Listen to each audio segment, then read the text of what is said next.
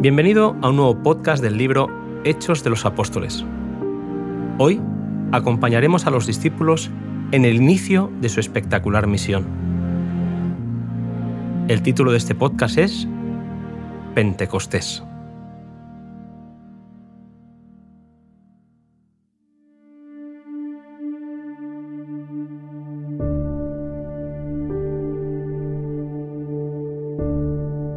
Cuando los discípulos volvieron del Monte de los Olivos a Jerusalén, la gente los miraba, esperando ver en sus rostros expresiones de tristeza, confusión y chasco, pero vieron alegría y triunfo.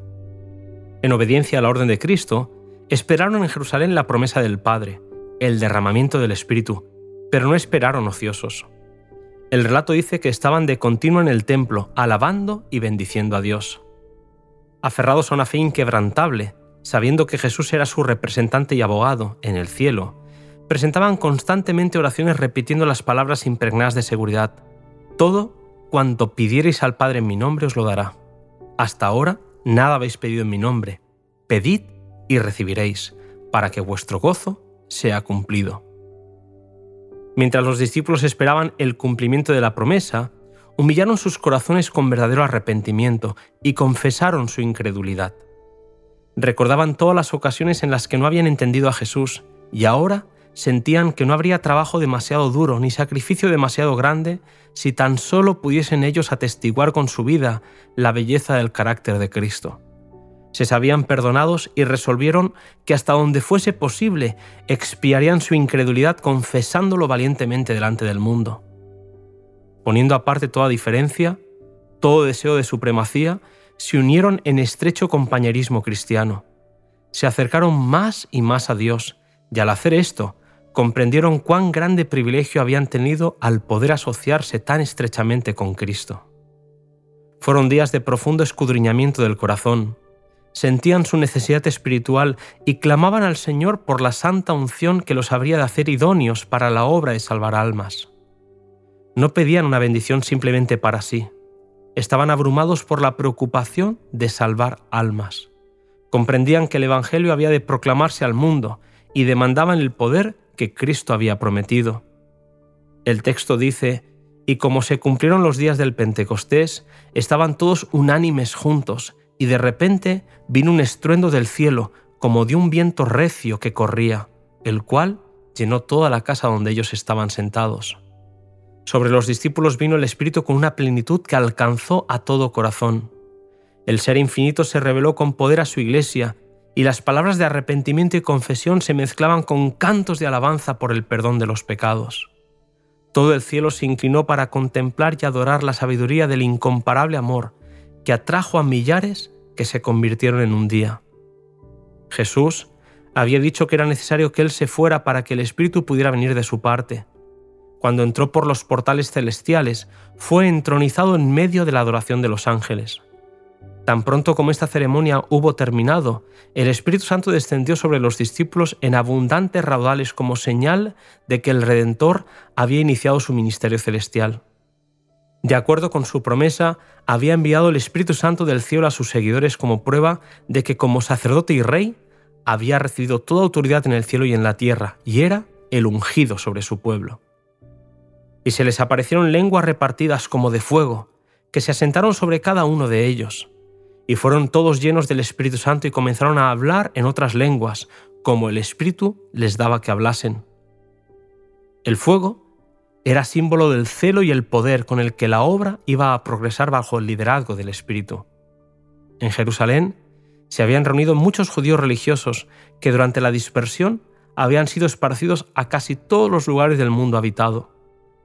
Toda lengua conocida estaba representada por la multitud reunida, y lo que podría haber sido un obstáculo para la predicación del Evangelio, el Espíritu lo suplió milagrosamente, habilitando a los discípulos para que con facilidad hablaran idiomas antes desconocidos para ellos. Desde entonces, el habla de los discípulos fue pura, sencilla y correcta, ya hablaran en su idioma nativo o en idioma extranjero. La escena está llena de interés el pueblo acude de todas direcciones para oír a los discípulos testificar de la verdad como es en Jesús. Los sacerdotes y gobernantes judíos estaban perplejos. Los seguidores del Nazareno, hombres indoctos de Galilea, contaban la vida de su maestro en todos los idiomas hablados. Quisieron implicar que estaban borrachos, pero la gente más inteligente sabía que tal acusación era falsa.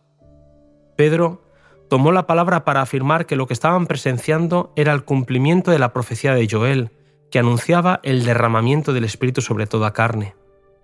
Con claridad y poder, Pedro dio testimonio de la muerte y resurrección de Cristo. Habló a los allí reunidos de David, a quien consideraban los judíos como uno de los patriarcas de su nación y que había profetizado que la carne de Cristo al morir no vería corrupción. Al que habían rechazado y crucificado era el príncipe de la vida, exaltado ahora a la diestra de Dios. Algunos de los que escuchaban a los apóstoles habían tomado parte activa en la condenación y muerte de Cristo. Ahora oían a los discípulos declarar que era el Hijo de Dios el que había sido crucificado. Los sacerdotes y gobernantes temblaban, la convicción y la angustia se apoderaban del pueblo. El poder que acompañaba las palabras del orador los convenció de que Jesús era en verdad el Mesías, y con labios temblorosos preguntaron, Varones hermanos, ¿qué haremos? La respuesta de Pedro fue, Arrepentíos y bautícese cada uno de vosotros en el nombre de Jesucristo para perdón de los pecados, y recibiréis el don del Espíritu Santo. Bajo la influencia de esta iluminación celestial, las escrituras que Cristo había explicado a sus discípulos resaltaron delante de ellos con el brillo de la verdad perfecta. Mientras exponían a sus oyentes el plan de salvación, muchos quedaron convencidos.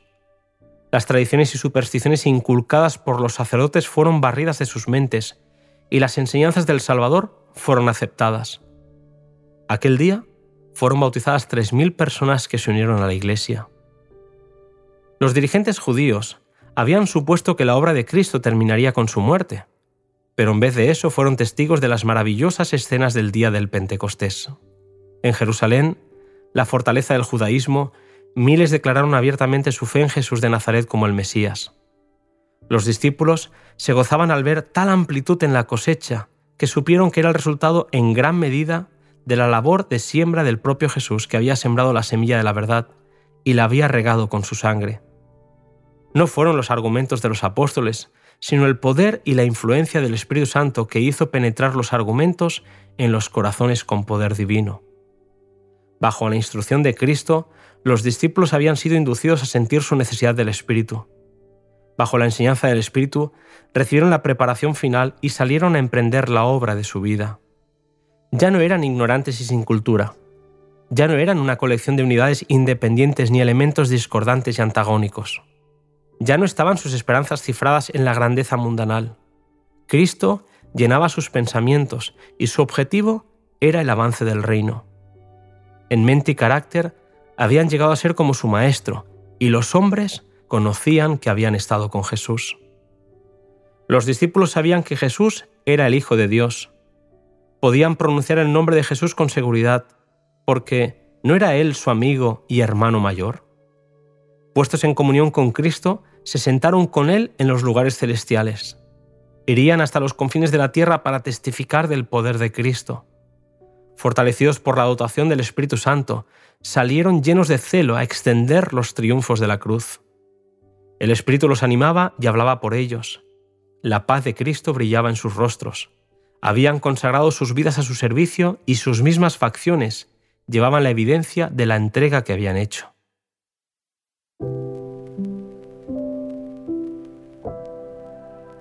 Querido amigo, hemos asistido al inicio de un movimiento imparable que nació en un aposento alto y que no ha dejado de crecer y expandirse a lo largo de los siglos. El mismo espíritu que capacitó a los discípulos nos quiere capacitar a ti y a mí. Te invito a escuchar el siguiente podcast, El don del Espíritu Santo.